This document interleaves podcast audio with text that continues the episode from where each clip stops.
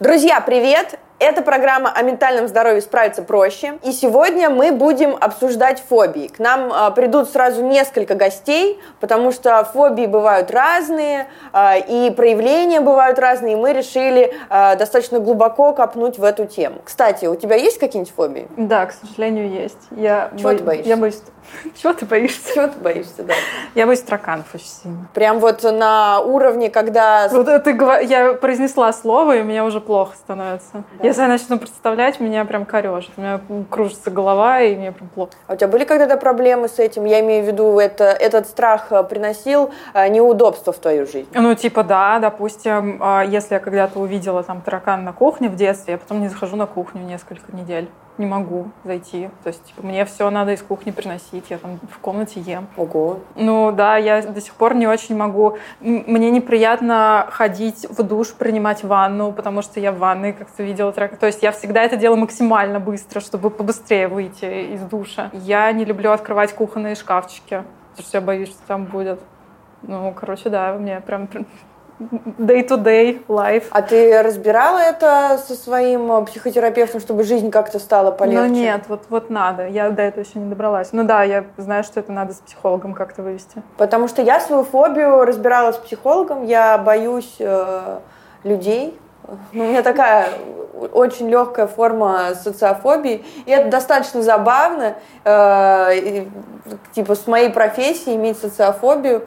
Э, Но за диджейским пультом мне вот не страшно, а мне вот э, страшно, когда я прихожу в клуб, там очень много людей, или, знаешь, я недавно была, э, там гуляла и пришла в кафешку, где ну, на улице люди стоят, и их было достаточно много, и я прям напряглась, и у меня даже настроение сразу изменилось, я как-то себя очень некомфортно чувствую, и мне все время кажется то, что что-то обязательно случится, что вот, знаешь, очень много людей, я не могу их контролировать, и они как-то на меня нападут, э, или я что-то не так сделаю, и они меня осудят, и в этом получается очень много стыда, э, очень много страха, но и при этом еще есть какое-то чувство вины, что вот я не могу э, с этим как-то справиться самостоятельно, и эти штуки еще видны. Ну, и ты с психологом, соответственно, это как-то разбираешь. Да, потому что первое время, когда я начала выздоравливать, я первое время не ходила никуда, кроме того, как играла. И то я при- приходила прям ровно к сету, отыгрывала и сразу шла домой.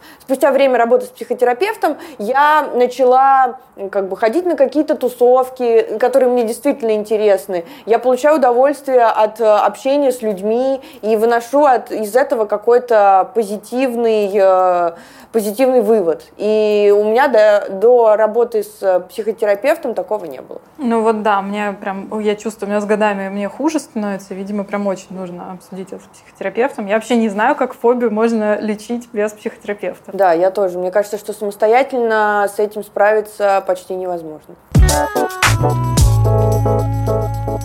У нас сегодня целых трое гостей, и первая из них Настя. Настя, привет, спасибо тебе, что пришла. А, скажи, пожалуйста, какая у тебя фобия, как началось? Какая у тебя фобия? Агорафобия. Агорафобия. И Да. паническое расстройство агорафобии. Давайте Да. объясним, что такое агорафобия. Это когда боишься выходить на улицу, получается. Открытых пространств. Открытых. А насколько открытых? Вот даже, ну вот улиц, да? Или дворов? Но у меня доходило до того, что я не могла выйти из э, собственной квартиры. Мгм. То есть э, ты выходишь из квартиры, подъезд, и это уже как бы от- открытое пространство, и тебе уже становится плохо. Да, то есть э, у меня была тяжелая форма агорафобии, и она проявлялась именно так. Я не могла выйти даже из своей квартиры. То есть весь мир казался мне опасным. Мгм. Э, Мне казалось, что я могу умереть в любую секунду, когда я покидала свою квартиру. Начиналось, э, ну, часто биться сердце, ну, то есть тахикардия начиналась, э, потоотделение обильное. Э, То есть становилось очень страшно. Мне казалось, что я могу умереть в любую секунду. Вот. Но это постепенно, конечно, все А развивалось. как, с как- чего это началось? Вообще я всю жизнь была человеком э, с довольно чувствительной психикой. Э, Мне кажется, это все постепенно начиналось еще в детстве. А, Плюс э, у меня у отца было что-то похожее. То есть панические атаки были у него, он лежал в психиатрической больнице. То Мгм. есть еще наследственный фактор здесь сыграл свою роль. Вот, но прям какие-то радикальные проявления начались, э, когда мне 16 лет исполнилось. И это была моя первая любовь, э, которая достаточно травматично закончилась для меня. И вот после этого опыта, мне можно сказать, снесло крышу. Дальше, э, когда я училась в 11 классе, я стала себя довольно неуютно чувствовать в школе. Но я сначала не придавала этому значения. Мне казалось, ну это нормально, школа отстой, что-то может быть хорошего. Угу. Вот, но у меня начались, можно сказать, панические атаки когда мне нужно было отвечать, рассказывать там стихотворение, либо что-то еще, мне вдруг становилось очень плохо, но я тогда еще не понимала, что это панические атаки. Мне просто казалось, что мне настолько не нравится школа, что что уже на физическом уровне какое-то отторжение mm. происходит.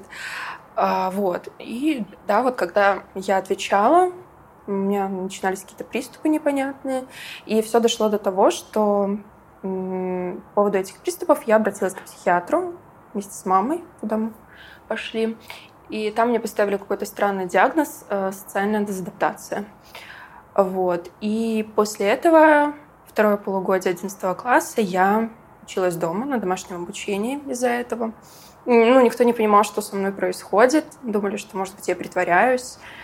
А это твоя была инициатива или мама, или как? Ну, это была, можно сказать, в большей степени моя инициатива, потому что я понимала, что не могу просто ходить в школу, мне там настолько плохо, что просто можно я побуду дома. А что, а что именно плохо? Вот э, что тебе в школе не нравилось? Э, преподаватели, э, ученики mm-hmm. или сама, сам этот формат обучения, что нужно 45 минут там учиться, да, потом да. идти. И оно при этом на домашнем обучении, ну, знания, короче, тебе хотелось получать или нет? Ну, я понимала, что э, знания я сама получу. Ну, как бы мне это лучше получится, потому что я знаю, что мне интересно, а в школе, ну, что там, что там может быть интересного. Э, то, что там изучаешь, это, ну, математика, химия, ну, как мне это пригодится в жизни. Э, вот. То есть у меня было такое отторжение, да, и формата обучения, и всей этой системы. Ну, то есть мне хотелось какой-то свободы. Я чувствовала рамки, которые меня сковывают. И при этом, ну да, мне не нравилось, как все устроено, и я даже думала, что я брошу школу. То есть так. меня даже такие мысли были. Хорошо. И вот ты на домашнем обучении, и, и как тебе было? Тебе было Ты вообще из дома выходила в тот период? Да, тогда выходила. Ага. Ну, вообще чувствовала себя какой-то изоляцией, какой-то не такой. Я чувствовала, что со мной что-то не так. Почему, ну, остальные могут нормально ходить в школу, с ними, mm. ну, все ок, а я тут прям инвалид какой-то. Mm-hmm. Вот, при этом, да, никто не понимал, что со мной происходит, ни родители, ни окружение. Думали, что, может, я притворяюсь, может, я просто не хочу учиться. Ну, то есть это было что-то непонятное. И я тоже не понимала, я, ну, как бы тогда не была знакома с этими всеми психиатрическими терминами. А дальше что? Дальше что? Дальше я поступила в ВУЗ, но на заочное отделение, потому что, опять же, я не хотела просиживать эту точку на парах. Вот. Плюс я устроилась на работу. Но это был 2011 год. В конце этого года уже совсем все плохо. Я начала уже ощущать какие-то странные симптомы именно на улице. А, то есть я возвращалась когда домой с работы, либо с универа. Я чувствовала какую-то слабость в теле непонятную, дезориентацию. То есть мне хотелось поскорее вернуться домой. Чувствовала себя очень неуютно на улице, в общественном транспорте. Мне казалось, да, что что-то не так. Вот, вот именно на улице плохо. Опасность да. Что-то может случиться вот в ну вот в любую секунду может да, что-то да, случиться, да. такое ощущение, да? Да, вот такое что-то. Я не понимала, что это такое, что вообще происходит.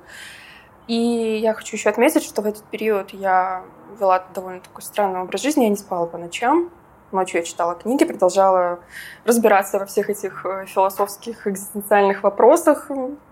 Вот. И, ну, какое-то происходило что ли, отчуждение и от людей, от всего мира. Казалось, что все не так устроено, все нужно переделать, все не так. И просто такое ощущение, что весь мир уже стал для меня какой-то угрозой в тот период. А подожди, ты говоришь, что, что ты не спала ночами, но днем, получается? Ну, сколько ты в сутки спала в тот момент? Ну, может, 2-3 часа. И так на протяжении долгого времени? Ну, на протяжении нескольких месяцев, да. Я погрузилась во все вот эти вот философские работы. Политику тогда очень изучала. Угу. Там еще моменты кое-какие были. Так, ну то есть ты вот это все изучала, тебе казалось, что мир, он вообще какой-то непонятный, несправедливый, и ожидать от него ничего хорошего да. вообще не надо. Угу. И, и как ты дальше? Вот. Как все стало совсем плохо?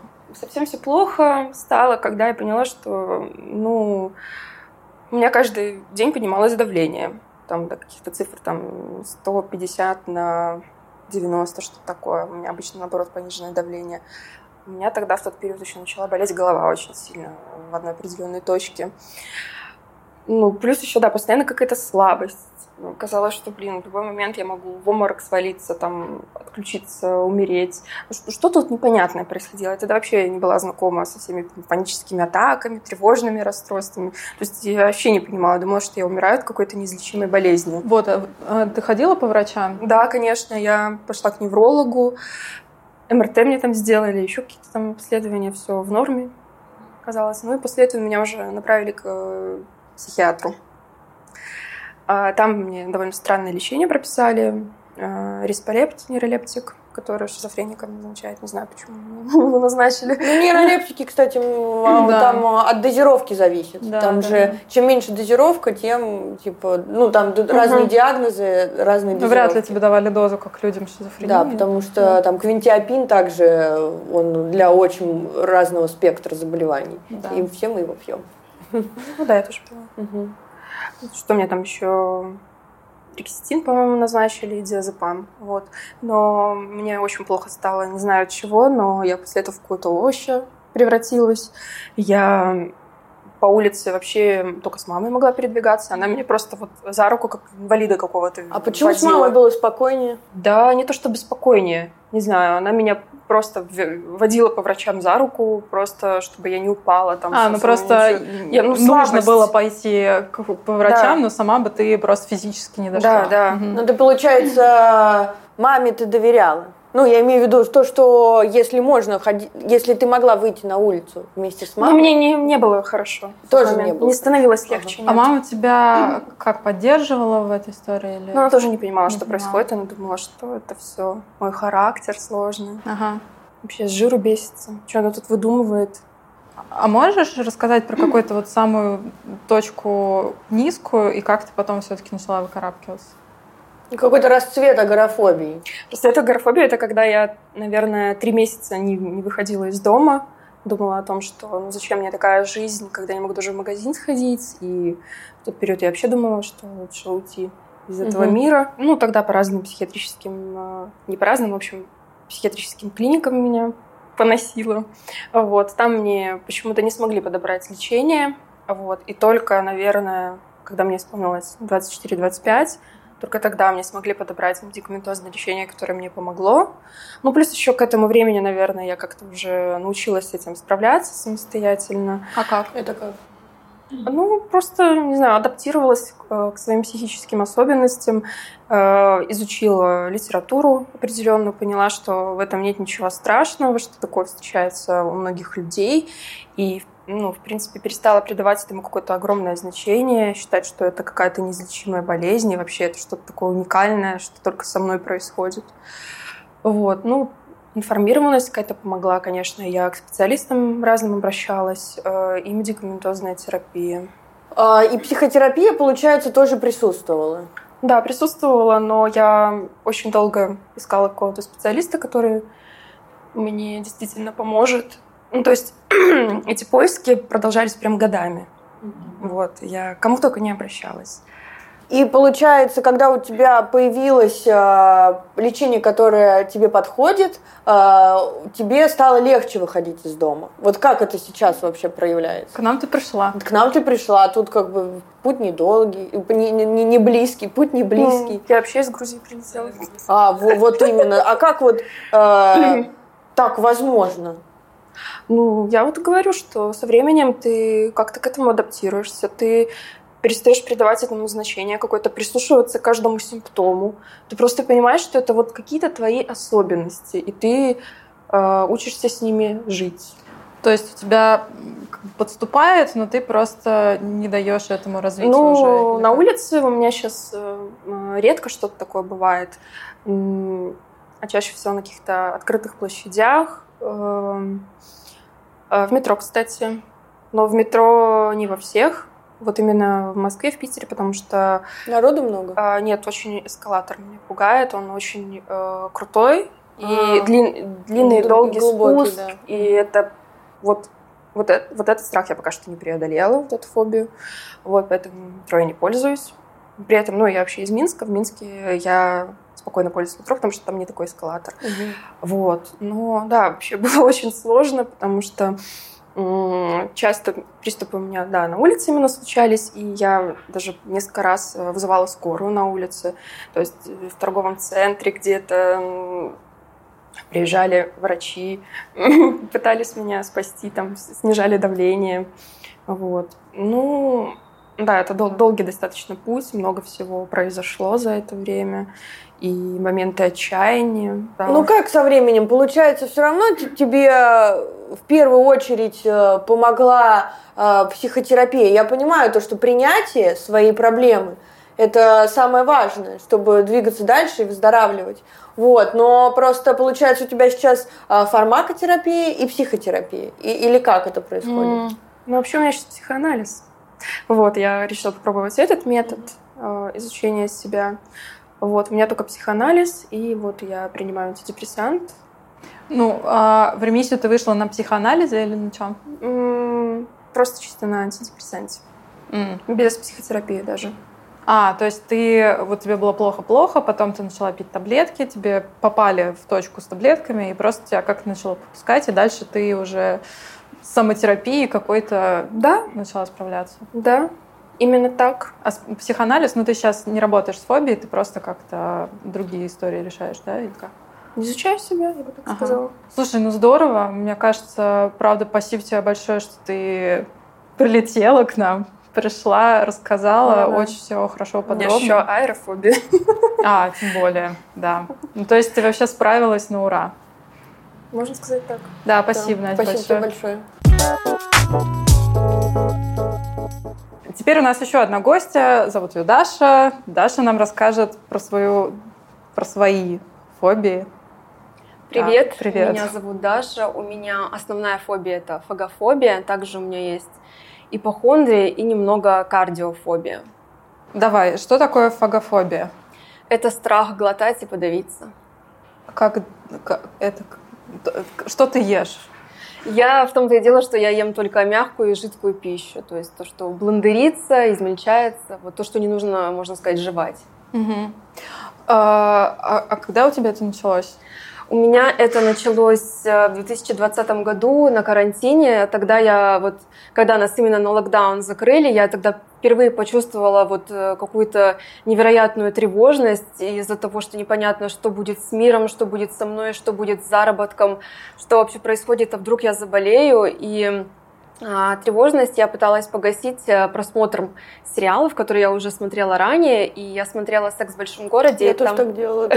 Это очень снижает тревожность. И там была серия, где Миранда а, ужинала сама у себя дома и случайно подавилась. И она испугалась, что вот она живет одна, ее тело найдут через две недели, кошка съест ее лицо, и вообще все ужасно, э, никто ей не поможет. А я тоже живу одна, у меня тоже есть кошки, но я не боюсь, что они съедят мое лицо, я скорее боюсь, что они меня не съедят, а тоже умрут от голода. Да, и вот то есть я в таком тревожном была состоянии, как оголенный нерв, и вот это, видимо, как-то отпечаталось на моем сознании, то, что я увидела. И это как-то постепенно э, начала прогрессировать, я просто стала замечать, что я очень долго жую. Вот прям я долго-долго пережевываю пищу, пока она прям вот супер кашицу не превратится. А, но как-то я особого значения этому не придавала. И потом летом в 2020 году я поехала в другой город к родителям. Мы встретились с другом, покурили, ну, не сигареты, а, начали есть пиццу, а когда измененное состояние, то еще как бы это все усугубляется. И я очень долго-долго жевала эту э, пиццу, и он как-то акцентировал на этом внимание, посмеялся, сказал, ты так странно и долго жуешь. И тогда был первый случай, когда я не смогла проглотить еду. То есть я ее вот прям на траву выплюнула. Mm-hmm. И для меня это было как-то тоже... Э, страшно, что ли, что это кто-то заметил. Я всегда пыталась это как-то скрыть, никому не говорила об этом. И вот это заметили.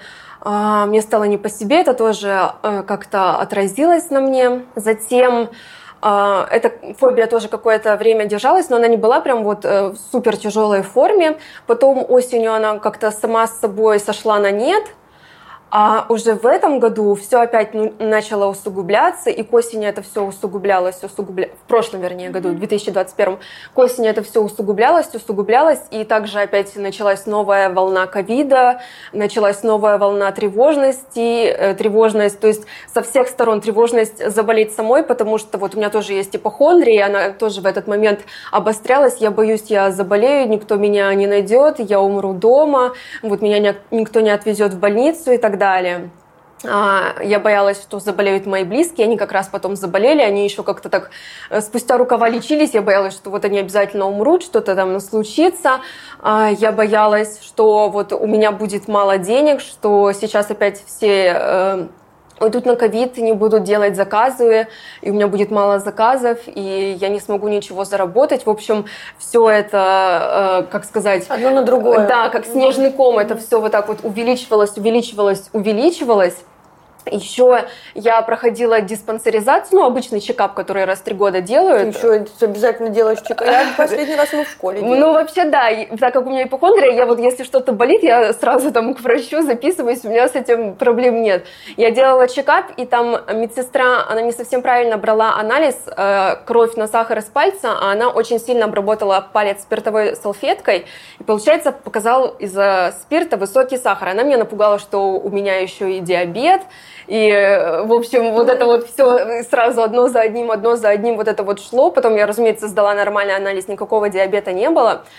И я поняла, что в какой-то момент у меня просто вот как будто взрыв в голове произошел, что я уже просто не могу э, это терпеть. У меня такая сильная тревога была, что вот я только вижу какую-то новость, у меня сразу жар по всему телу разливается, начинается дикая тахикардия, мне просто страшно, вот панический страх какой-то бросает просто от всего. А, я в итоге решила рассказать маме, что у меня проблемы с едой, но это все, это все же основная была проблема. Я всегда боялась об этом рассказывать, потому что, ну, как это часто бывает у старшего поколения, что да, вот возьми в себя в руки, mm-hmm. и вот все из этой серии. Но она мне поверила. Даже я, для меня это было сюрпризом, я столкнулась с сочувствием с ее стороны, с пониманием. Она меня потом постоянно спрашивала, как дела, все такое. Я записалась э, к психиатру, недалеко от дома в платную клинику. Психиатр попался просто вот ужасный. Э, я на нее потом писала жалобу. Она, во-первых, мне назначила антидепрессанты в нерабочей дозировке, назначила еще лекарство другое, которое, в принципе, они вступают во взаимодействие, их э, вместе принимать нельзя. Ну и в целом я себя чувствовала дико некомфортно, и когда я просила ее, чтобы она мне выписала какие-нибудь, может, подъязычные таблетки или небольшие, чтобы у меня не было проблем э, с принятием таблеток, она мне сказала, ну, измельчать их нельзя, но вообще некоторые люди могут этот страх перебороть. Я такая, ну, нифига себе. Офигительно. Я, я иду, я не могу этот страх перебороть, как бы вот этот страх глотания. Она мне говорит, ну, переборите и глотайте вот такие вот здоровые, да, таблетки. Я была просто в шоке, потом я записалась к другому психиатру, он оказался уже нормальный, эмпатийный. Мы с ним на связи были в Телеграме, он мне постоянно там менял, подбирал дозировки. Лекарства мне не сразу подошли, то есть потом спустя месяц слишком было много побочек на в течение продолжительного времени, и мне подобрали другой препарат. Я ходила на когнитивно-поведенческую психотерапию раз в неделю, и в период э, терапии у меня были ухудшения, причем ухудшения вообще такие странные были. В какой-то момент я лежала, и вот вечером у меня начиналось, что я боялась, что я подавлюсь языком, что вот у меня как-то западет язык. Я понимаю, что этого не случится. Я начинаю читать в интернете, что это в принципе невозможно, но я это как бы вот одним полушарием понимаю, а другим полушарием у меня вот страх какой-то бьет. Потом у меня был э, ком в горле, я не могла вообще, ну, то есть еще тяжелее мне становилось э, есть. Э, терапевт говорила, что это все в ухудшение, вперед лечение, это нормально, все идет по плану. Но параллельно у меня была еще вот эта вот ипохондрия, я, мне постоянно казалось, что я обязательно чем-то заболею. Если у меня какой-то э, небольшой там насморк был или температура, я сразу ушла сдавать там э, ПЦР-тест. Я вот это все осенью происходило, каждые две недели ходила сдавать общий анализ крови. Я два раза там за месяц ходила сдать ЭКГ, потому что мне постоянно казалось, что у меня там обязательно что-то случится с сердцем. Есть еще одна такая забавная история. Говняная, можно рассказать? Конечно. Это наша любимая, Это любимая, да. В общем, а, сходила в туалет и чувствую какой-то запах странный. Ну, то есть пахнет не, не, не тем, чем обычно, чем должно. Какой-то как фруктовый или что-то такое. Думаю, я думаю, блин, у меня что, а я смузи всегда по, по утрам ем, я думаю, у меня теперь вообще ничего не переваривается, что ли, в организме, у меня там еще э, с ЖКТ начались проблемы, я сразу пошла сдавать анализ, анализ, все хорошо, я думаю, а что тогда, пах, ну, как-то необычный запах, а потом я поняла, что это туалетная бумага у меня ароматизированная. То есть вот это, ну, на самом деле это настолько вот у меня вот этот вот загоны вот эти э, э, доходили, что я вот даже вот такие моменты я не отслеживала, не додумалась понюхать сразу эту бумагу, мне обязательно казалось, что это со мной что-то не то, что я там гнию изнутри, что я там разрушаюсь всеми болезнями сразу, я болею и так далее. А, был период тоже где-то вот зимой я могла питаться вообще только жидким. Я заказывала питательный напиток в доставке, это вот ну, для таких как я, кто не может есть, там для раковых больных, то есть там КБЖУ соблюдено, и смузи какой-то делала, крем-суп, э, то есть я не могла вот из мягкого, я даже не могла есть э, нутеллу не могла есть и хумус, то есть даже мягкое что-то мне было тяжело есть. Это тоже несколько месяцев длилось.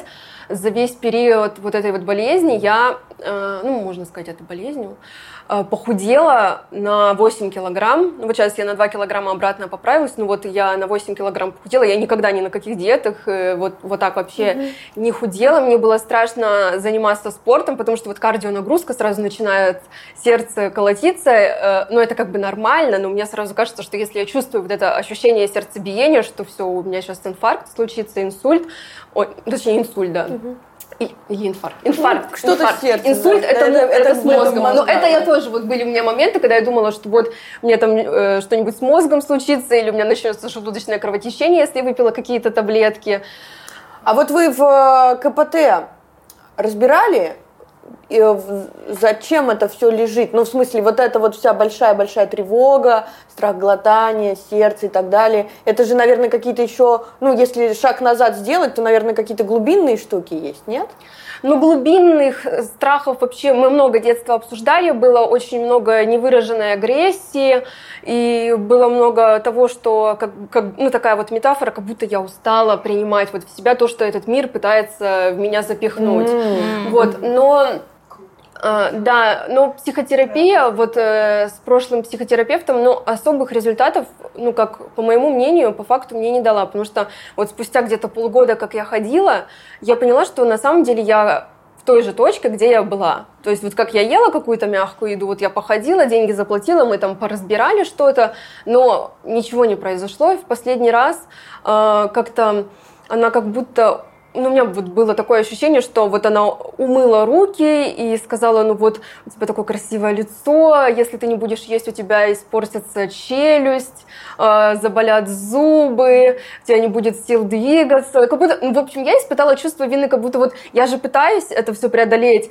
но у меня не получается, у меня начинается... Ты же такая красивая, ты что ж такая несчастная. Такая, да, да, это, это было Поешь. на первом сеансе, да. это был уже второй психотерапевт, первый был онлайн, там она мне не совсем понравилось. Тут я немножечко еще в таком, ну вот, состоянии тревожном была. Мне уже хотелось скорее начать работать, но все-таки стоит прислушиваться вот ко всем звоночкам, которые вот бывают на психотерапии, даже какие-то мелкие там, потому что психотерапевт может быть там просто трижды верховным психотерапевтом мира, но если вот у вас нет коннекта, то как бы в итоге я перестала с ней работать, я испытала вот это вот чувство вины, что вот я такая плохая, у меня сейчас еще разрушатся зубы, я вот э, не могу начать есть.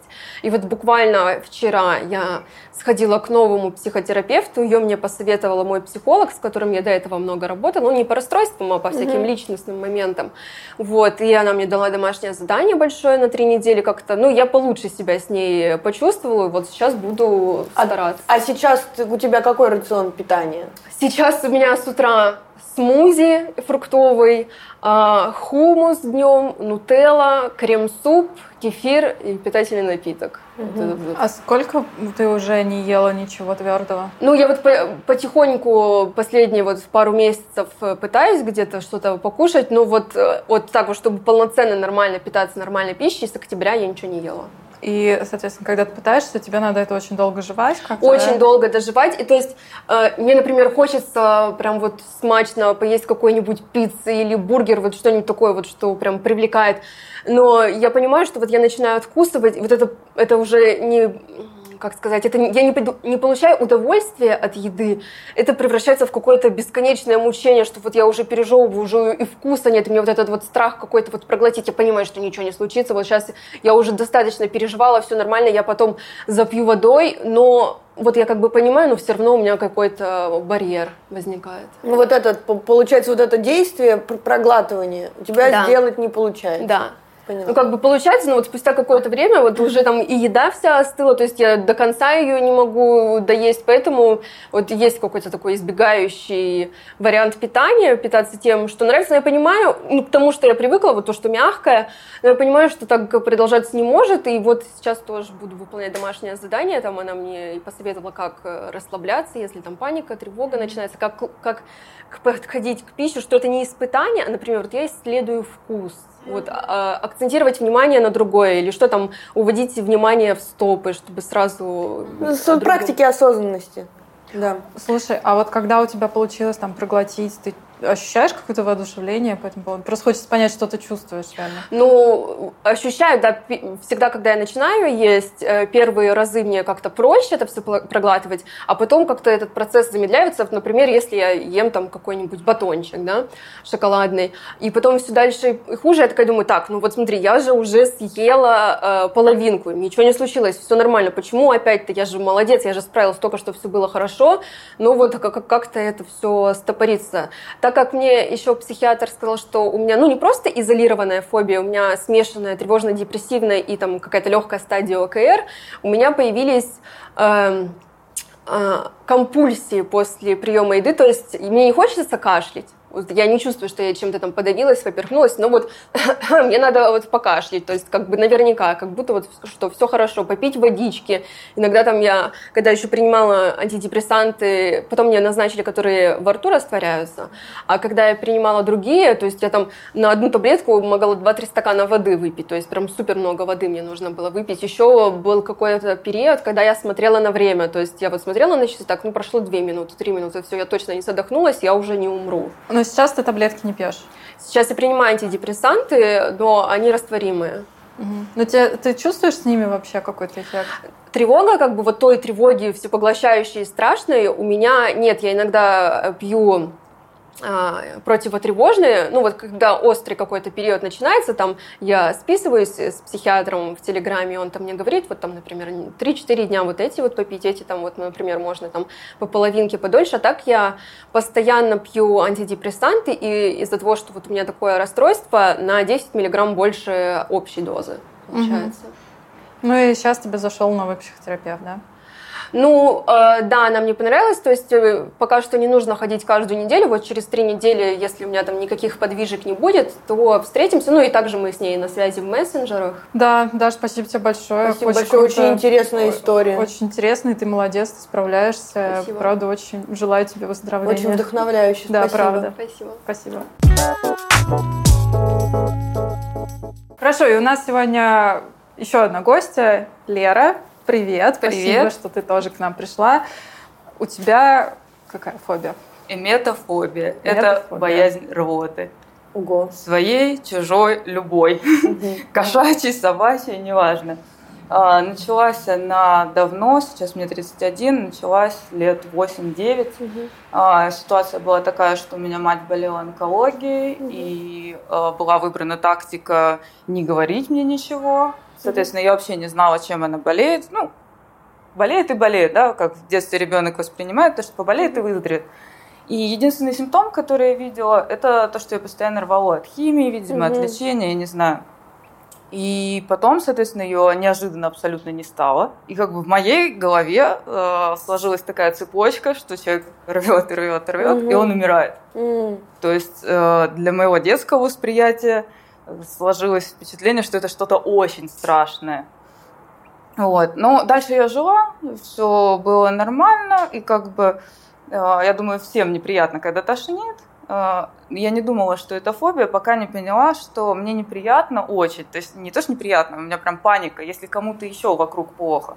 А, даже так? Да, то есть э, очень тяжело это видеть, это слышать. И как-то, ну, ладно. Потом начался подростковый период, было очень весело, было очень много алкоголя. И очень много работы, судя по всему. Но когда ты под опьянением, ты расслаблен. Ага. Поэтому было тревожно, но в принципе... Выносимо. Выносимо, потому что ты сам в каком-то угаре, угу. и ты вообще не очень обращаешь внимание на все происходящее. Но потом я поняла, что у меня есть проблемка с дофамином, и угу. алкоголь не мой путь, надо угу. завязывать. Вот. И, соответственно, я уже начала завязывать с этими тусовками, э, с алкоголем. И на трезвую голову, конечно, это стало переносить гораздо сложнее. Соответственно, я начала уже а, уходить очень рано с каких-то тусовок. Ну, то есть пока все трезвые, я такая, о, как весело, здорово. А потом, да, когда а потом начинается доходит. сканирование, угу. так как тут, тут как бы переп... вижу первого перепившего человека и такая, ну, ребята, у меня дела, мне пора. И я все, я как бы уезжала.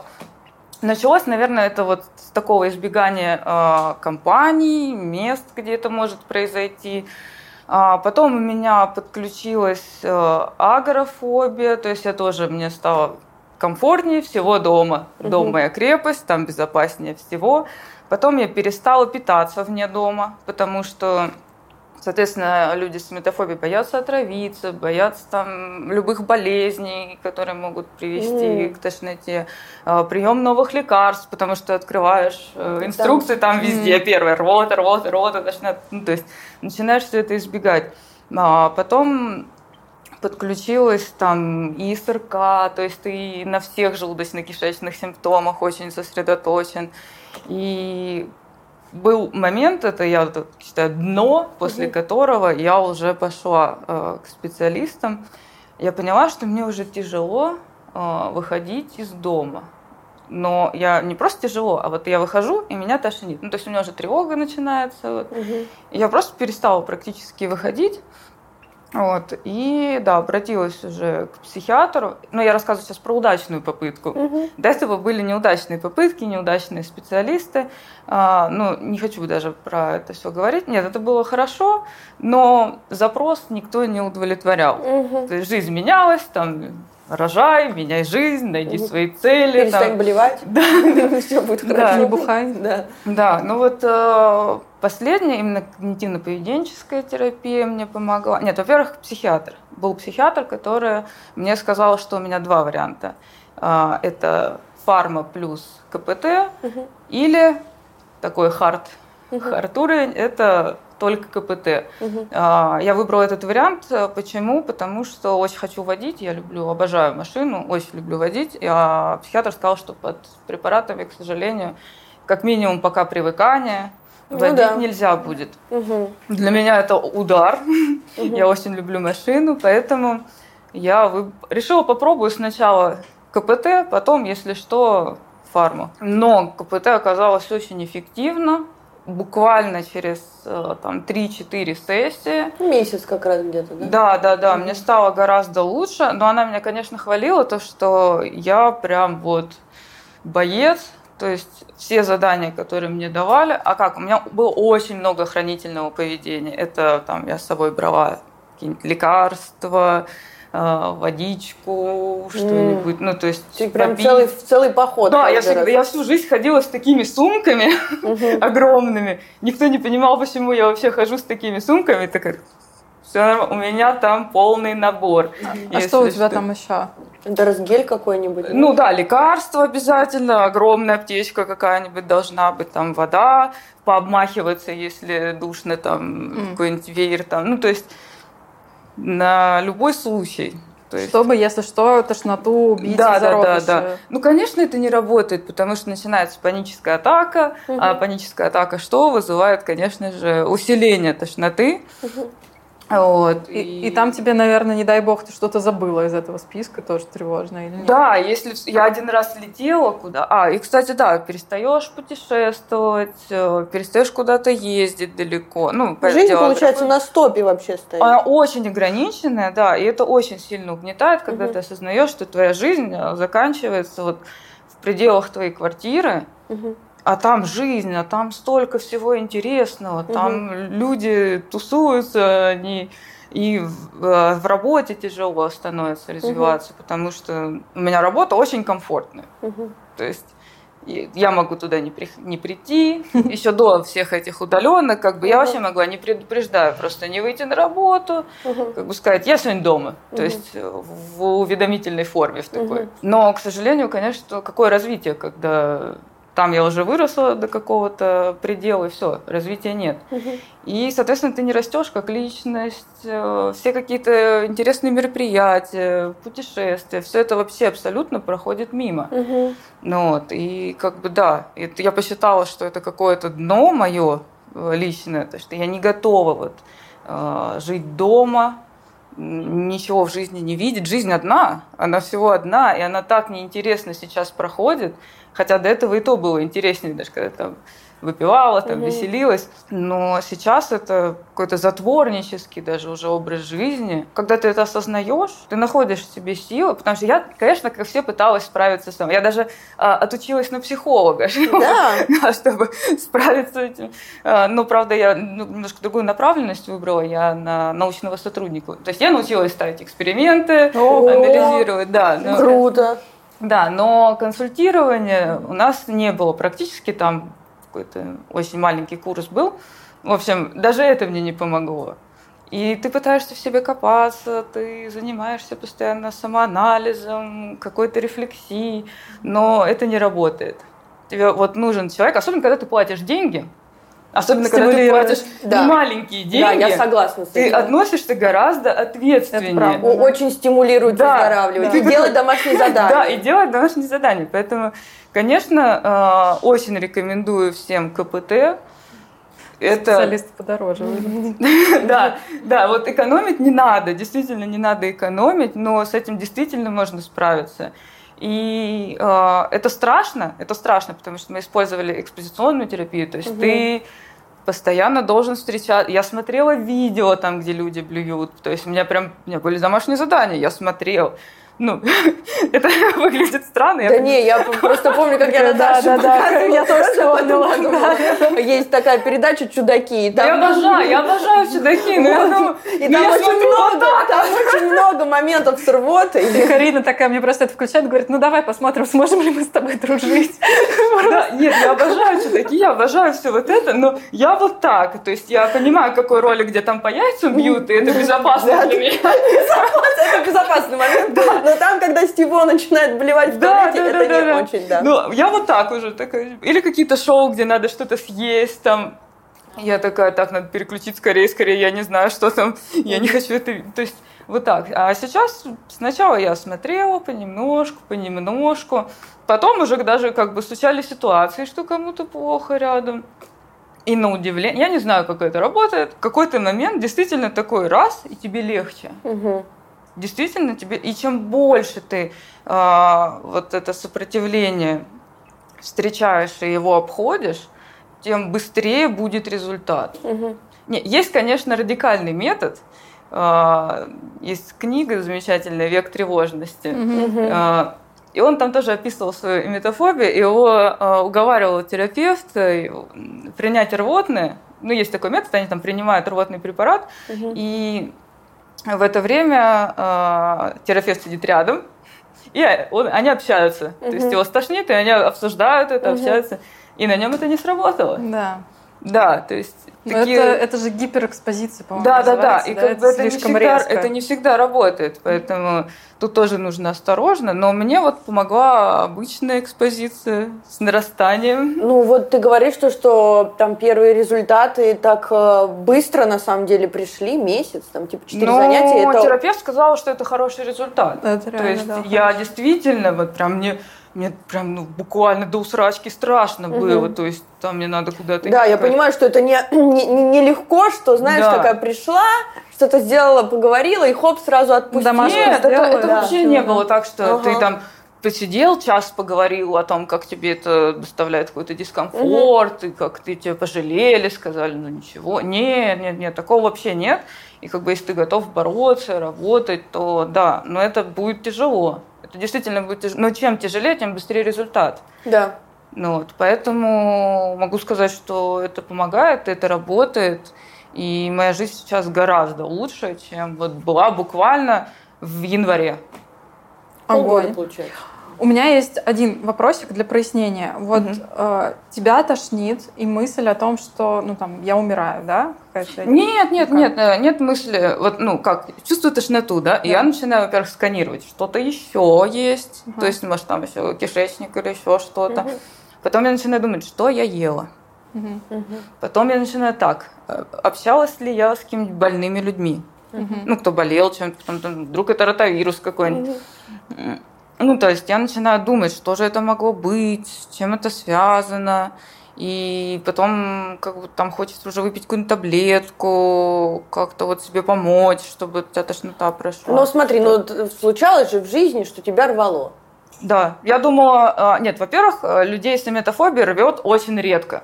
Ну, Потому случались что- такие моменты. Случались, и я думала, что когда это произойдет, все пройдет. Ну, я столкнусь со своим страхом, Что, да, И ты, ты всё. не умерла, все нормально. но нет, на самом деле так не работает, потому что этот страх, ты сталкивался с ним единично. Мгм. А смысл терапии в том, что ты а, делаешь это обыденностью. То есть ты постоянно должен, вот чем чаще ты встречаешься со своим страхом, тем а, быстрее он пройдет.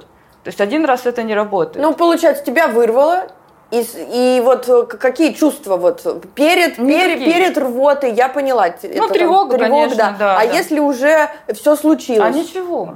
Но тут как бы страх э, того, что это произойдет. А, В когда это моменте- уже произошло? Ну, в моменте ты такой, да, мне плохо, ну, ты, в принципе, как все остальные люди на это реагируешь. А. Ну, неприятно, да.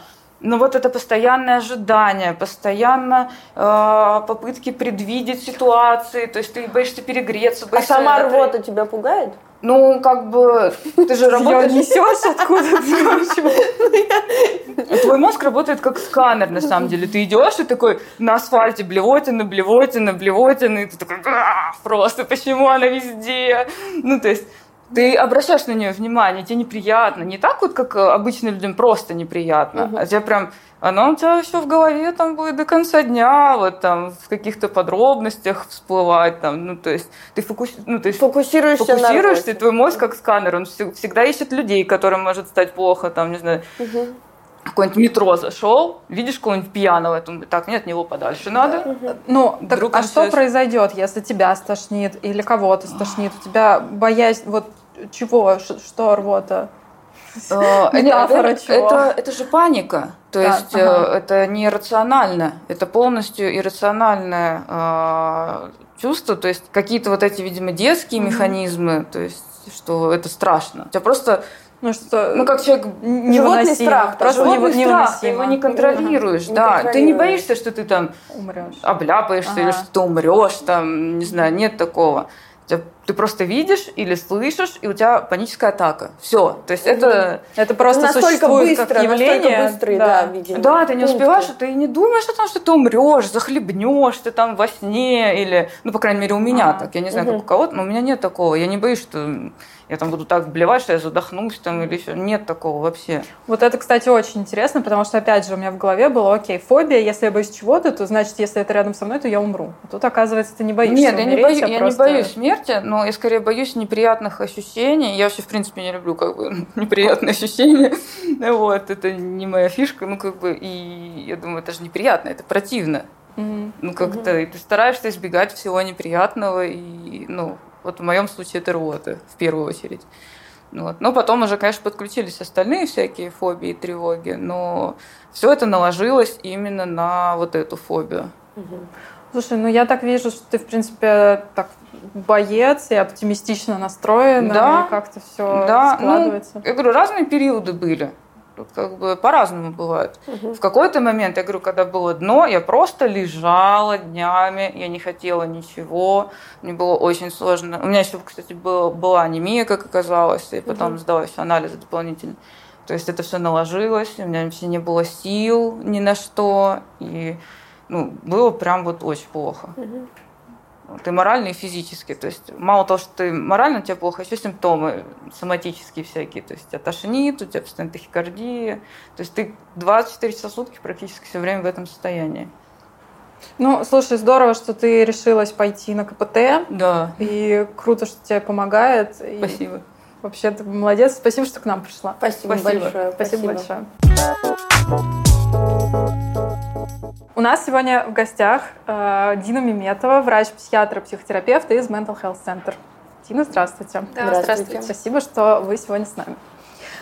Так. Давайте, наверное, начнем с самого начала и поймем, что такое фобия. Вот, что это за заболевание такое? А здесь, наверное, важно сказать, что есть три же понятия: фобия, страх и тревога. Угу. Да, вот давайте с этого начнем. А тревога это обычно не очень выраженное состояние, такого беспокойства, которое обычно не очень объяснимо и часто направлено или в будущее, или в прошлое. Если мы говорим именно про страх, то страх э, уже имеет конкретную цель, конкретную мишень. Да? То есть страх, он более направлен. Если мы говорим про фобии, то здесь, наверное, нужно опереться на критерии МКБ, и фобия у нас называется такое состояние, когда есть а, страх какого-то конкретного объекта а, или события, или ситуации. Как правило, здесь же есть очень выраженное избегание этих ситуаций или объектов. Следующее, у человека обычно присутствует такое сканирование своих симптомов, прислушивание к тому, что, что с ним происходит, какие телесные ощущения – Обычно при фобии, если человеку говорят, что эта ситуация не опасна, это ему не помогает. То есть даже если огромное количество людей не будет этого бояться, у него все равно фобия будет сохраняться. То есть это очень такой стойкий, стойкий страх. Последний критерий — это предшествующая такая тревога, тревога предвосхищения. Когда человек думает, что он сейчас может встретиться с чем-то, чего он боится, он уже начинает испытывать тревогу. Угу. Вот. Если э, кратко про фобию, то фобия это так, такой иррациональный страх какого-то конкретного объекта, который очень стойкий и порой нельзя объяснить, почему он есть. Ну, то есть от ситуативного страха все-таки фобия отличается чем? Страх, он, ситуативный страх, он более объективный в этот да, момент? Да, он, во-первых, понятен, то есть можно понять, почему он возникает. Фобия не всегда понятна. И, как вот я и сказала, это такое иррациональное состояние. То есть мы не всегда можем логически объяснить, почему человек боится, например, а, пуговиц. А, э, есть реально фобии пуговиц и одуванчиков? Да. А, обалдеть как они сформировались, они откуда? Ну, то есть когда-то был объективный страх одуванчика, он Mm-hmm. Как вообще развилась фобия? Как развивается фобия? Здесь есть два механизма. Первый вариант это когда, ну, они обычно в детстве, да, возникают. Если мы говорим про такие специфические фобии, как э, страх одуванчиков, страх пуговиц, страх пружин, страх, не знаю, там, закрытых э, баночек с йогуртом и так далее. Может быть какая-то конкретная ситуация, когда ребенок, например, э, столкнулся с чем-то, что его очень испугало, например, он подавился пуговицей, и а. с тех пор он боится пуговиц. Угу. И есть второй вариант, когда он наблюдает за чем-то страхом со стороны. Mm. Например, а, как вот с да? Например, у мамы был страх рвоты. Mm. И этот страх, он передается ребенку. Еще может такое быть, что родители говорят ребенку, то есть его обучают тому, что э, нельзя э, трогать мелкие предметы. И у ребенка может развиться вот этот страх мелких предметов в дальнейшем. Вот э, хорошо, тревога нам э, эволюционно была нужна. Да. Какой-то реально нужный механизм. а, бежать, скорее всего. А фобии нам зачем? Есть какая-то эволюционная обоснованность? Ну, в принципе, это то же самое. А, это защита, это... Попытка наверное, выжить? Да-да-да, да, это про безопасность. То есть если говорить, например, про страх а, открытых пространств, то понятно, что когда животное или человек, там древний человек, он находится где-то в поле, его виднее, да, его с наибольшей вероятностью съедят. Если мы говорим про страх змей, пауков, крыс, э, каких-то жалящих насекомых, понятно, что это тоже ну, опасно. Да. И вот даже интересно, что есть такая фобия, по-моему, она называется трепанофобия, это страх отверстий. Трипофобия. Трипофобия, Трипофобия да. да. Да, точно. А, это страх отверстий, и это тоже имеет эволюционную обусловленность потому что из каких-то отверстий может кто-то страшный вылезть, и в итоге вас есть. Ну, таракан. Есть, а вот эта вся история с тараканами, пауками, насекомыми, это очень, кстати, распространенная история. Еще очень многие боятся змей. Угу. Это получается, как мы объясни, э, как вы объяснили, что есть ли какой-то опыт э, э, неблагополучный в детстве, угу. или или, или что? Или, или как это? Вот почему кто-то боится тараканов, а кто-то не боится? Да, но я думаю, что это вот как я и говорила, да, угу. первый вариант, если ребенок сам как-то столкнулся с тараканом или ему приснился какой-то страшный таракан, и он теперь его боится всю жизнь. Это первый вариант. Второй вариант, если у мамы боялась тараканов, и она его, грубо говоря, заразила своей тараканофобией. Нет, э, хорошо. А. Я вот понимаю примеры. Э, укусила собака, налаяла, проглотил пуговицу. Да. Там все это как будто угрожало жизни, здоровью и так далее. Угу. Но я вот, правда, я боюсь тараканов с детства. Mm-hmm. Первое, что я помню, когда я испугалась, я моюсь в душе, а таракан ползет на стенке противоположной. Понятно, что он меня не съест, он мне никак не угрожает. Mm-hmm. Но все, вот у меня переключилось. А почему? А почему страшно стало? Пауков я при этом Кор... не боюсь. Да, вот где угодно При ползать. этом я вот думаю, есть ли какой-то месседж потаенный в этих фобиях. Условно, я боюсь тараканов, но при этом, как у нас героиня говорила, то, да. что а, там с, с э, глотанием, угу. что не, не хотелось, чтобы э, весь мир э, впихивали в нее. Ну, какая-то такая метафора. А есть ли в каждой фобии какая-то метафора? Или ну, не обязательно? Кстати говоря, я когда у меня было какое-то обострение, я пришла к психиатру, но я с другим, другой mm-hmm. темой пришла, депрессия. Но тогда было то ли очень жарко, то ли что-то, и, в общем, ремонт, я не знаю. И опять появились тараканы в подъезде, и у меня обострилась эта история, что я э, короче, увидела там третьего таракана за три дня, я просто собрала вещи, уехала к маме, парень приходит с работы домой, меня нету, я ему просто пишу, слушай, тебе нужно всю квартиру обмазать мелком, это Машенька, иначе я не вернусь в эту квартиру. И вот, мне психиатр тогда сказал, ну это метафора какая-то, нужно понять, э, просто так тараканов не боишься, это метафора. Ну вот на самом деле, да, если мы говорим э, про подход когнитивно-поведенческой терапии, то там Нет, мы не рассматриваем, что это какая-то метафора. Если мы говорим про психоанализ, то да, там можно найти какое-то объяснение этим страхам. А, как вот Фрейд, например, он а, объяснял страх мальчика, маленького мальчика. Маленький мальчик боялся лошадей, и он а, это объяснял как то, что мальчик боится своего отца. То есть, я ну, помню этот пример. В психоанализе угу. можно найти такое объяснение, но в рамках э, как бы КБТ. Ну, я тогда подумала, что это мне не подходит такой психиатр. Как-то тема с метафорами мне не зашла. Ну, а тогда угу. почему? Ну, то почему есть это тараканы? Ну да, есть какие-то же... Ну, правда, он на меня не нападал, он на mm-hmm. меня даже не бежал. А почему страх? Почему такой рациональный страх? Да. Когда даже пытаешься объяснить себе, что ну вот он же меня не съест, но максимум укусит, но никто не умрет от этого. Вот, и почему вот такая... Э, такой животный страх появляется. Ну, давайте тогда чуть э, издалека, издалека начну. Э, у нас в развитии любого состояния играет роль три группы факторов: биологический, угу. психологический, социальный. Да, вот если говорить именно про биологию, во-первых, здесь у нас есть какой-то, я не знаю, может на генетическом уровне запрограммированный вот этот вот эволюционно обусловленный страх каких-то мелких социальная модель получается. Да-да-да. Да, вот этих мелких насекомых, змей, всего непонятного, такого скользкого и так далее. Вот. И опять-таки здесь важно, если ребенок э, изначально уязвим, если у него нервная система такая, да, вот он очень эмоциональный, он очень впечатлительный, то mm-hmm. понятно, что он скорее отреагирует на этого ужасного таракана, чем там ребенок с ну, другой, более какой-то, не знаю, не хочется говорить устойчивый, неустойчивый, ну, с, бо... ну, с другой психикой, скажем. То так, есть, да? условно, человеку с биполяркой легче заработать фобию, чем человеку без биполярки. А, ну, возможно, но если говорить про коморбидность, мы не видим такой четкой связи. Mm. Что есть бар и прям обязательно фобия рядом. А вообще, ну ладно, раз уж мы забежали вперед и спросили про коморбидность, да. а с чем есть коморбидность?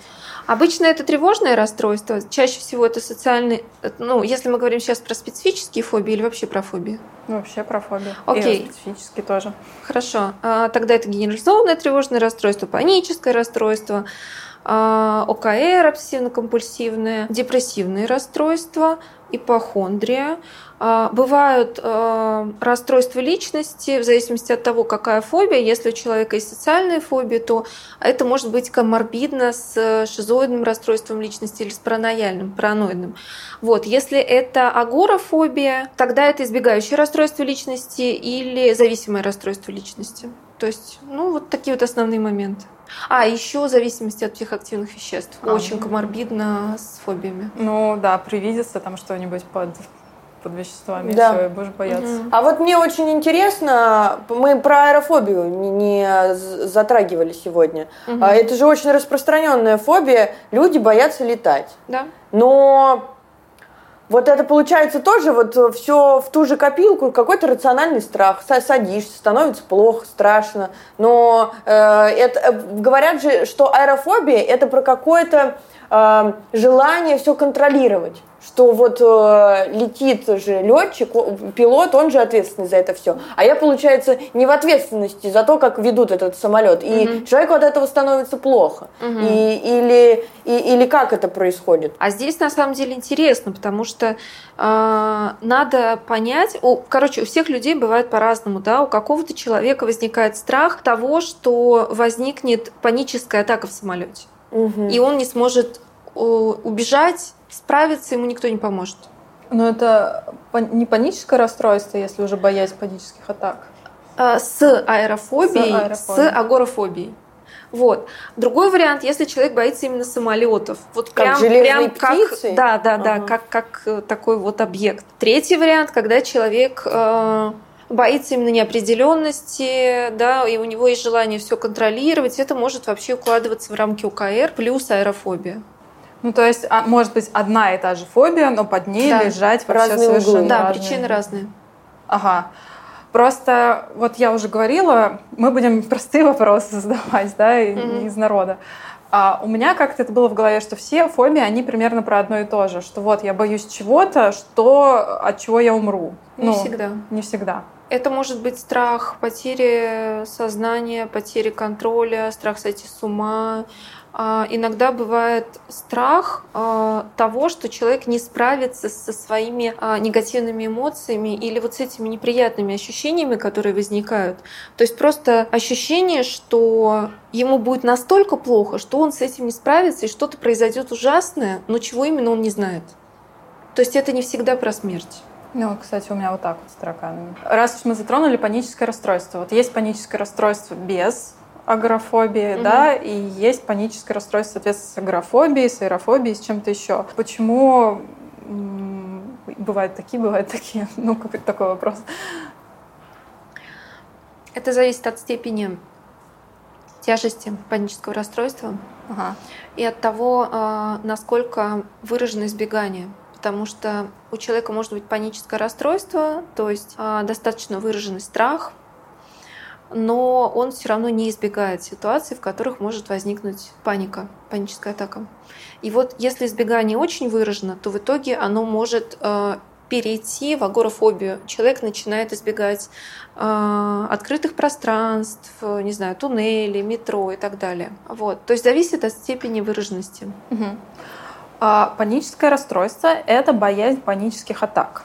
То Да. есть паническая атака, допустим, когда с человеком произошла, и у него развилось там паническое расстройство, это будет происходить. А я думала, что паническое расстройство это когда у тебя просто э, систематические панические атаки, нет? Это систематические панические атаки.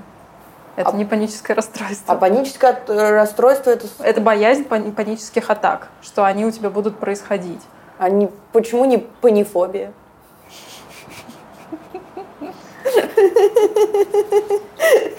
Господь, реши проблему. Так. А, Ну и, соответственно, если это паническое расстройство становится более-более выраженным, то там, скорее всего, подключится Агорафобия, да, Мгм, да. Поняла. А, тогда какие самые распространенные фобии или самые в вашей практике, какие были самые необычные фобии? Ну, скажем так, по статистике самые популярные фобии это страх э, животных и страх высоты. М. Это по статистике. А, кстати, в аэрофобии уже может еще страх высоты, да? Может. Ну Да, вот у меня да. очень интересно, что я не боюсь летать вообще, но я боюсь открытых пространств на э, высоте. Условно там Мгм. прыгнуть с тарзанки, для меня это невозможно. Мне кажется, Мгм. что у меня сердце остановится. Вот. Меня просто в Сочи звали с вот этой вот штуки Да. прыгнуть. Не, не очень э, на, приятно. на 200 метров вниз. Это вообще не мой experience. Я вот э, именно панически э, боюсь э, высоты. Мне кажется, что Мгм. я сейчас э, сознание потеряю. Мгм. Так, то есть пон- страх высоты это прям очень распространенно. Да, да, да, они считаются самыми частыми, но вообще, мне кажется, еще часто бывает э, страх э, заболеть какой-то э, болезнью. Тревога здоровья, то есть. М, здоровья. Да, то есть это прям конкретно нозофобия. М, Этот страх называется. Мгм. А, страх, э, ну, страх потери контроля. Это можно не относить даже к специфическим фобиям. А еще, смотрите, мне вот интересно, люди, которые постоянно там моют руки, мы это обсуждали на выпуске с ВКР, Да. что появляется какая-то тревога, и они э, руки по 10 раз моют. Но получается же есть еще и боязнь микробов. Это уже получается как раз фобия, а не ОКР. Да. И, и когда, в общем, человек моет постоянно руки или боится докасаться до каких-то вот э, грязных мест, это еще нужно разобраться, в какой кластер расстройства это идет. Да, потому что при ОКР должны быть еще навязчивые мысли, да, вот эти обсессии, и какие-то навязчивые действия. Вот. При фобиях это не всегда бывает. При фобиях, как правило, не бывает прям навязчивых мыслей. То есть я не... Ну да, я же не хожу и То не есть не думаю нужно- о тараканах всё Да-да-да, время. не нужно постоянно об этом думать. Но если вот таракан появился, то сразу это вызывает... Окей. И я не, не, сказала, я выживу, выживу. Я не сказала про редкие страхи. Мне очень А, да. нравятся фобии. Я не буду, правда, называть их. Можно, если там на греческом или Мгм, вот в терминологии. А самые интересные такие фобии это страх, например, папы римского называется папофобия. Вот. Страх папы Римского. Простите. Не, не завидую, не завидую итальянцам. Э, э, Этот страх связан с тем, что э, люди очень верующие, там, католики, они очень боятся, если они согрешат, то их настигнет кара. Вот. А почему не богофобия тогда? Вот это нет, есть отдельно Папы Римский, вот страх Папы Римского, есть отдельно э, страх, э, да, ну Бога какого-то. А, уранофобия это называется, это страх э, перед э, мифологическими Астрология. какими-то мифическими, в общем, э, персонажами. Вот есть страх денег, есть страх. Парень такой, смотри, Фобия. у меня страх денег, я не могу их зарабатывать, извини. Есть фобия работы. Это вот сюда же к этой теме, да. А в смысле страх денег? Типа держать их или как Держать, концепция? видеть, думать о них, да, да. А на банковском счету, если они... А если в крипте? Не знаю. Вот, э, есть страх пупков, есть страх эм, желтка яичного. Это вот из редких, да. Страх пуговиц, страх закрытых цветков одуванчиков, страх пружин, страх... А что-то еще было интересное. Ну, страх денег мне больше всего нравится. И страх работы. страх готовки. Страх готовки. Страх готовки, да. У него страх работы, у меня страх готовки. Все. Вот. И вот с миром. Ну и такие там страх секса, страх, э, Ну. Не знаю, эрегированного пениса. Вот, пенис в состоянии эрекции. Страх глаз. Это какая-нибудь фалофобия. Нет, там какое-то более сложное название. Ага. Сейчас не вспомню. Давайте все-таки еще к одной фобии вернемся, потому что да. мы, когда писали клич, там, присылайте нам свои истории, Uh, у нас вот девчонки да, написали про фагофобию и метафобию, остальные все писали про аэрофобию. Ой, mm-hmm. в смысле про агорафобию. Агорафобию. Mm-hmm. Все писали про агорафобию. Ну, то есть было что-то еще, но обязательно была агорафобия.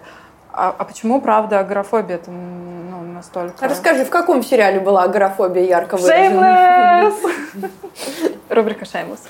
Да, а, правда, почему агорафобия это везде у всех? И она, получается, очень сильно коморбидна с другими фобиями. Да, да. Вот я думаю, э, агорафобия относится вообще к трем самым популярным фобиям. Вот. Поэтому, наверное, она встречается так часто. Ну, реже, чем социальная тревога, но опять-таки социальная тревога может быть с агорафобией. Вот. И я думаю, что еще а, агорафобия часто коморбидна с другими состояниями, поэтому она еще бывает так часто.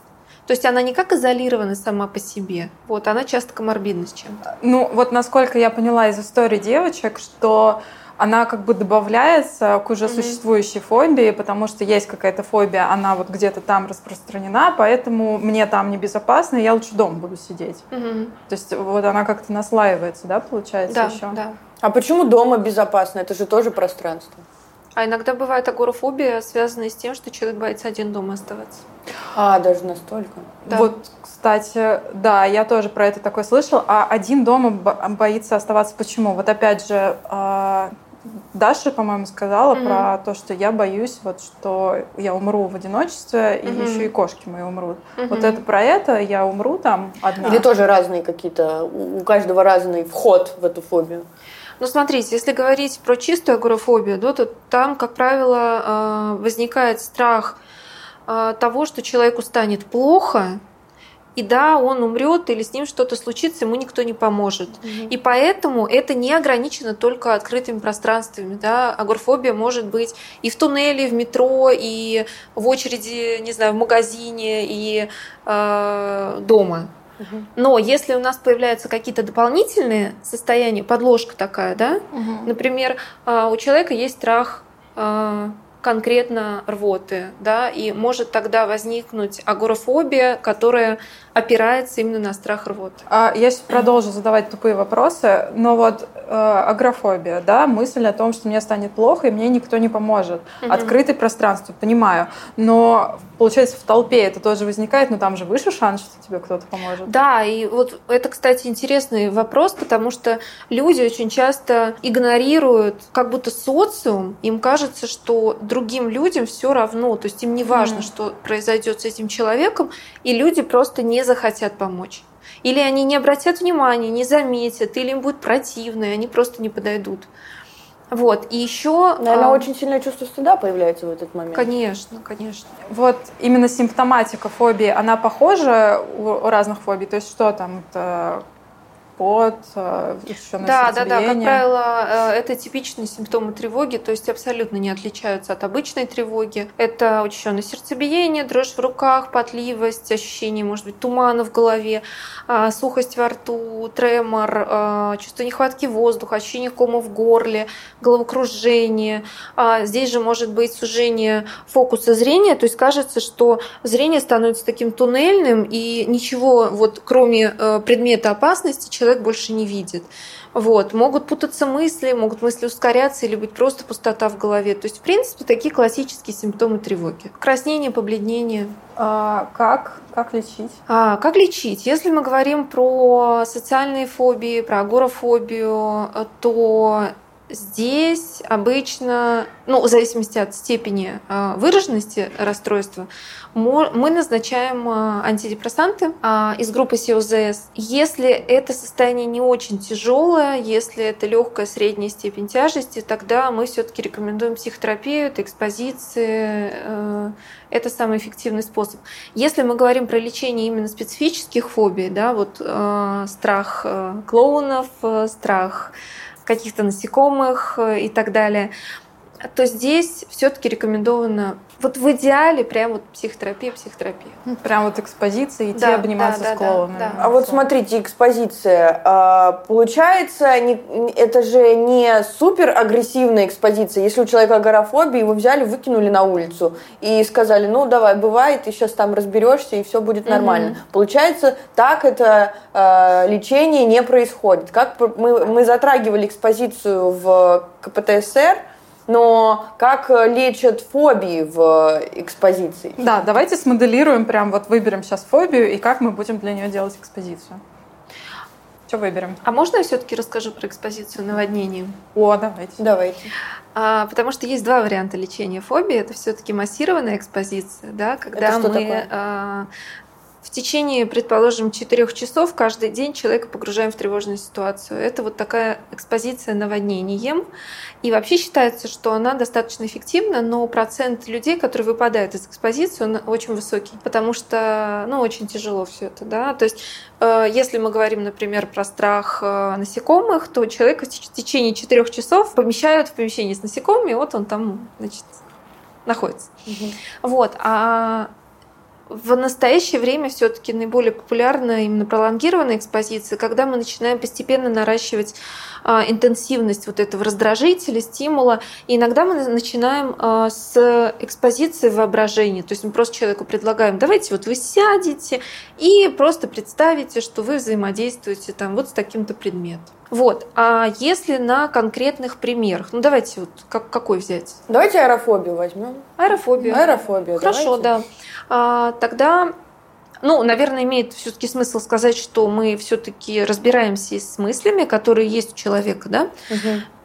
в связи с этой а, фобией. А, и затем мы предлагаем человеку, ну, например, представить, а, что он заходит в самолет. Это, предположим, а, первый шаг. Потом мы предлагаем ему представить, что он летит на самолете, в зависимости от того, чего он боится, например, начинается какая-то жуткая турбулентность, то, чего я очень боюсь.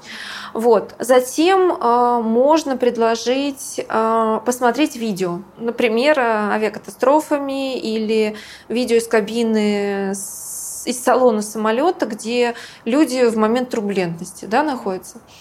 Вот. А Затем можно а, использовать 3D, М, как 3D очки, да, где э, тоже моделируется э, нахождение в кабине пилота или в салоне самолета. Мгм.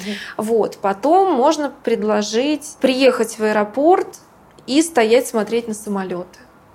Это можно делать вместе с терапевтом. Потом, например, э, ну, полететь куда-нибудь недалеко. Или, если есть такая возможность, не знаю, зайти в самолет, выйти из самолета. Но если есть такая возможность. Ну вот есть авиакосмические салоны, например. Ну да. Кстати, сходить. да, есть же тренажеры. Можно, да, походить на тренажеры. Вот. Потом куда-нибудь слетать на самолете недалеко. Ну, например, там, не знаю, в Питер. Мгм. А потом уже там большой перелет. А финальное мы получаем лицензию пилота. Да. Вот, это такой вариант. А сколько это все занимает в купе? Вот э, человек приходит, э, у него какая-то... Я понимаю, что это зависит от степени тяжести, но какое-то среднее арифметическое. Э, Это сколько лечится? 10 лет или там месяц? Но есть же протоколы прям Да, вот в протоколах сколько это? Ну, это правда зависит от выраженности. Да, от выраженности. Я бы не опиралась э, на какие-то конкретные протоколы, но если считать, что мы э, встречаемся раз в неделю и потом даем домашнее задание человеку на неделю, чтобы он это дома практиковал, то я думаю, да, где-то в 10 недель можно выйти. Вы еще такую прикольную вещь затронули, мне кажется, важно ее еще раз проговорить, что э, иногда вот в эти моменты страха с терапевтом можно ходить. То есть это мы идем Да. там вместе в торговый центр, мы идем там вместе куда-то еще. Самолет. Ну что, в общем, эта опция включена в пакет лечения, так сказать. Ну, Ну, за дополнительную За плату. дополнительную плату. Ну да, естественно, это дополнительно надо обсуждать, и мы обычно заключаем дополнительное информированное, э, дополнительное соглашение на вот эти экспозиции. Ага. А получается, вот вы сказали аг- социофобия и агрофобия, правильно? И там можно вы, вы- вывести только на СИОЗС. Или как? Нет, в зависимости от степени тяжести. Если это какие-то тяжелые состояния, ну или средние тяжелые, тяжелые, то там все-таки желательно антидепрессанты плюс психотерапия. Если мы говорим про легкие состояния, про ну, легкие, средние, то там лучше все-таки с психотерапии начинать. А, это важно, потому что у человека возникает ощущение э, уверенности, что он может справиться и не обязательно сразу начинать препараты принимать. Вот, кстати, а если съесть э, транквилизатор? Это не поможет. Ну, то есть в моменте поможет, да, и иногда некоторые врачи, они рекомендуют э, при вот этих специфических фобиях, например, у человека есть э, аэрофобия, но ему не надо постоянно летать. Mm-hmm. Можно разово перед самолетом съесть таблеточку там алпрозолам или Но это же получается, это, он, это перед каждым теперь полетом будет Да, да, я говорю к тому, что это глобально не лечит. Глобально это не помогает справиться с э, фобией. Ну и это негативное подкрепление получается. Да, да, это может ее закреплять и еще может развиваться зависимость от феназепама. Какая психотерапия наиболее эффективная и научно доказанная психологическом мире, получается, какой подход? Когнитивно-поведенческая? Ну да, если мы говорим именно про международные рекомендации, это КБТ все-таки. Угу. А все фобии можно вылечить экспозицией? Какое, какие вообще? Ну, если мы говорим про чистые фобии, если там нет какого-то расстройства личности, да, каких-то тяжелых депрессивных состояний, вот снизу такой подложкой, да, или э, ОКР, например, то да, в целом да, Тут главное, как зайти. А вот, кстати, вот ипохондрия, то бишь тревога о здоровье, вот ее как с ней как экспозиционно работать? А, примерно так же, потому что нам важно, а, как мы работаем с фобиями. С фобиями. Мы выявляем, какое есть защитное поведение у человека. Да, mm. он же не просто боится, у него же есть вот это избегание или защитное поведение. И наша задача не только сталкивать человека с тревогой, вот с этими вот ситуациями, но еще убирать защитное поведение. Потому что если он будет лететь на самолете вот так, и он, не знаю, не будет вообще глаза открывать, и он будет уходить куда-нибудь там в свои фантазии, то есть он не будет сталкиваться с этой тревогой, то это вообще не сработает. Ну, да, если напьется, например, да, вот да, как да, многие да. делают. Или как мы работаем с социальной тревогой, э, человек может ходить на вечеринки, общаться с людьми, но уходить в себя и вообще не быть в контакте с окружающими. Это тоже не работает.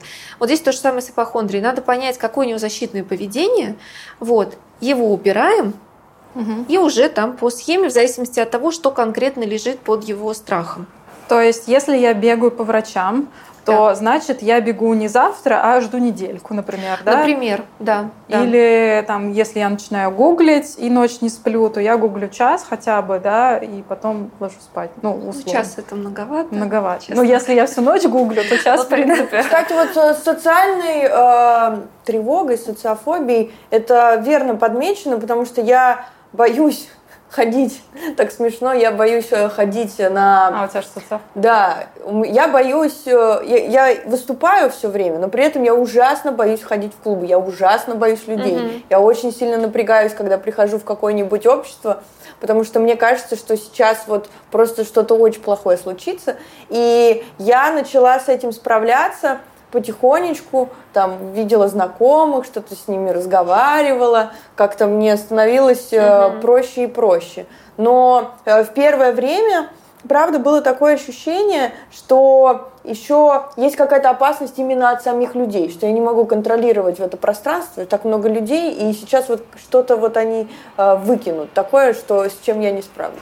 Ну, то есть раньше ты употребляла, и ты этого не чувствовала. Да. А потом стала трезвая, и у тебя это накатило, и пришлось сделать вот эту экспозицию. Да, очень э, стали ярко выраженные эмоции, потому что в употреблении как бы эмоции избегаешь и не чувствуешь, что происходит с тобой большую часть времени. А здесь как бы чувства настолько сильно оголены, э, что нет возможности с ними как-то справиться. Как справляться самому, если вот нету денег ходить? психиатру, к психотерапевту.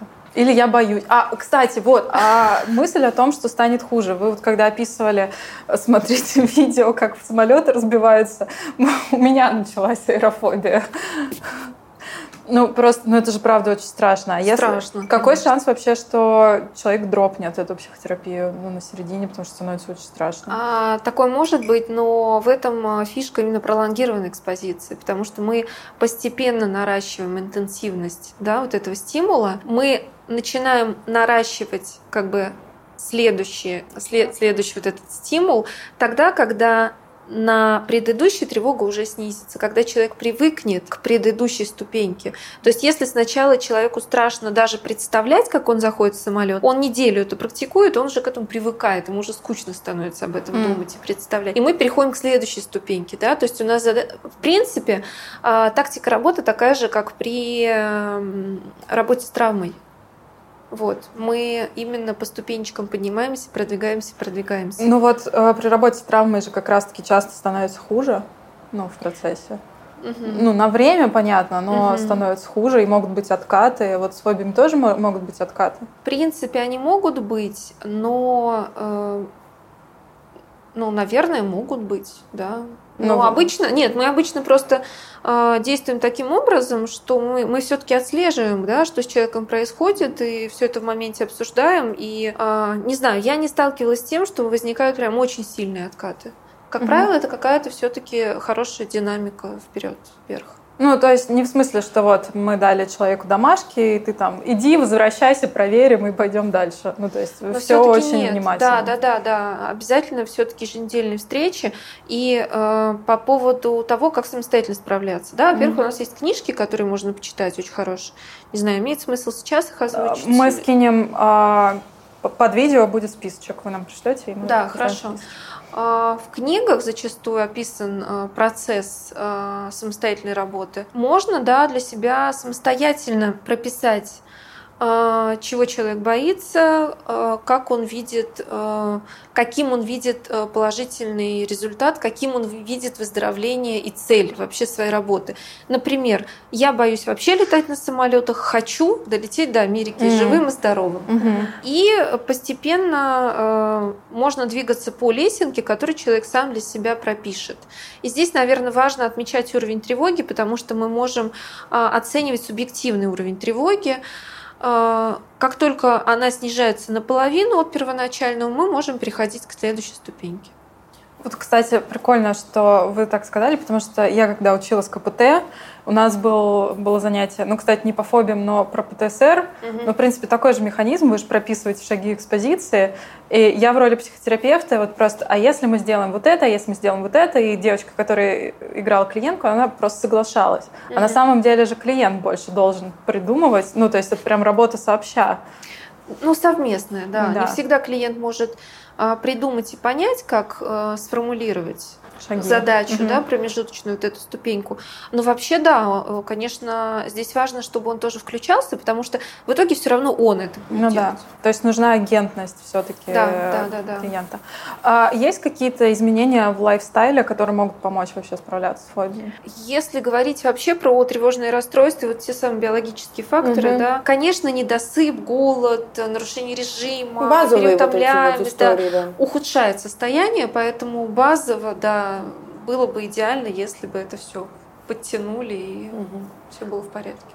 Последний, наверное, вопрос. А, Вот мы проработали фобию, она ушла, живем сколько-то лет, может ли она вернуться? Да, она может вернуться, э, но считается, что если была хорошо проработана фобия именно в экспозиции, то вероятность возвращения 10-15% в течение пяти лет. Ну и- или должно, наверное, что-то очень сильно триггернуть, Ну да, я думаю, да. и тогда случится какой-то рецидив. Может быть, да. А во второй раз легче лечить, пролечивать? А, Или наоборот тяжелее, раз один раз не получилось? Нет, нет, нет. э, Мы же говорим про то, что это была удачная терапия, Ага, успешная удачная, терапия. да. я думаю, легче, потому что часто человек, он сам вспоминает, что он проходил на психотерапии, и как только он чувствует, что он начинает откатываться, он просто сам начинает уже делать экспозиции. Ну, короче, как в КПТ, просто обучили навыкам. Да, и да, по сути, да. Можно. Ни- Ничего магического, никаких метафор. КПТ. Да. Супер, спасибо, Дина, большое. Очень классно все разобрали. Да, Кажется, спасибо. очень понятно. Да, спасибо. Друзья, спасибо большое, что вы смотрели этот выпуск. Э, Ничего не бойтесь, все будет хорошо. Спасибо. Пока-пока.